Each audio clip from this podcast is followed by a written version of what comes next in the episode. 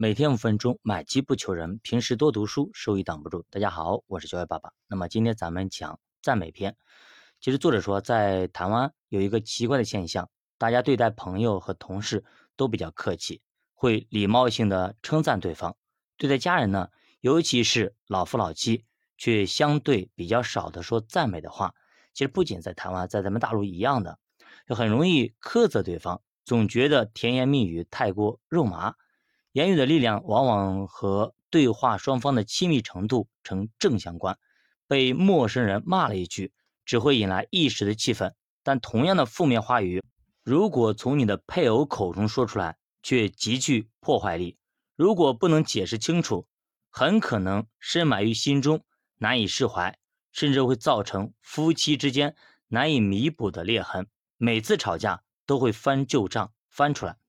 那么婚姻亮红的原因有很多，但多半在于夫妻缺乏沟通或者沟通不畅。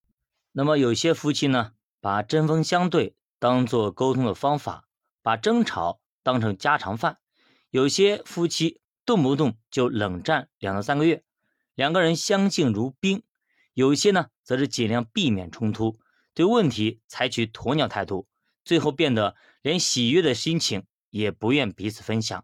两人完全无话可说，形同陌路。那么下面两则对话是夫妻沟通不良的最佳写照。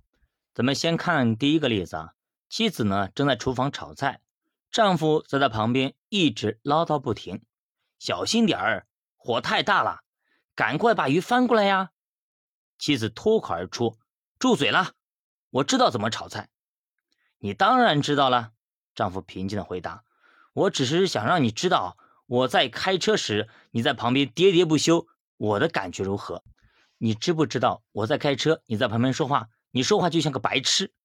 太太不愿意了，你难道不知道只有这样跟你说话，你才会懂吗？丈夫说：“送到洗衣店的衬衫拿回来了吗？我是你的仆人吗？仆人吗？”丈夫说：“当然不是。如果你是仆人的话，至少应该懂得怎样洗衣服。”其实看了这则故事啊。你是否有似曾相识的感觉呢？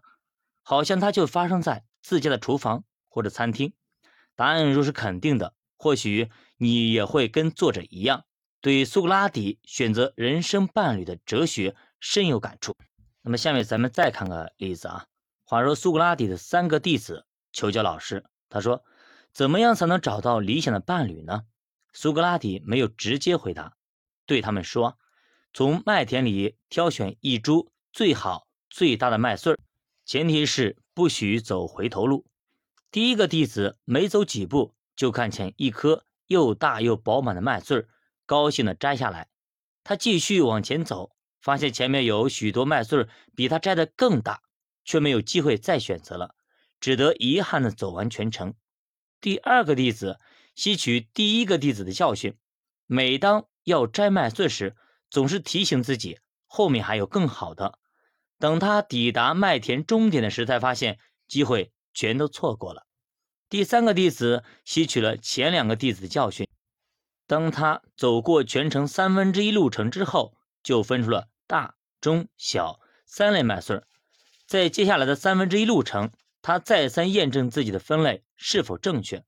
在最后三分之一路程中，他选择了一株又大又饱满的麦穗。那么第三个弟子后来。怎样跟他的伴侣相处呢？我们不得而知。不过我相信，苏格拉底选择伴侣的智慧，应该是从他亲身经历中总结出来的。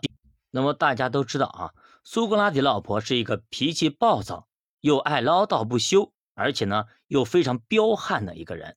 但是苏格拉底始终对妻子不离不弃，并且通过他的哲学思想传给后世丰厚的爱的智慧。在选择配偶这件事上，我们都会担心，而且古今中外的人莫不如此。如果选择一位合适的伴侣相伴到老，是一门大学问。古人强调门当户对，如果这不局限于家庭条件，还隐含了双方相近的价值观。毕竟两个人的出身、家庭条件、环境类似，那么他们的价值观大体也非常相似。这或许也是古人为什么讲究找就伴侣要找门当户对了吧？好的，教爸读书陪你一起慢慢变富。我是教爸爸，下期见。如果大家对投资感兴趣，可以点击主播头像关注主播新米团，跟主播一起探讨投资智慧。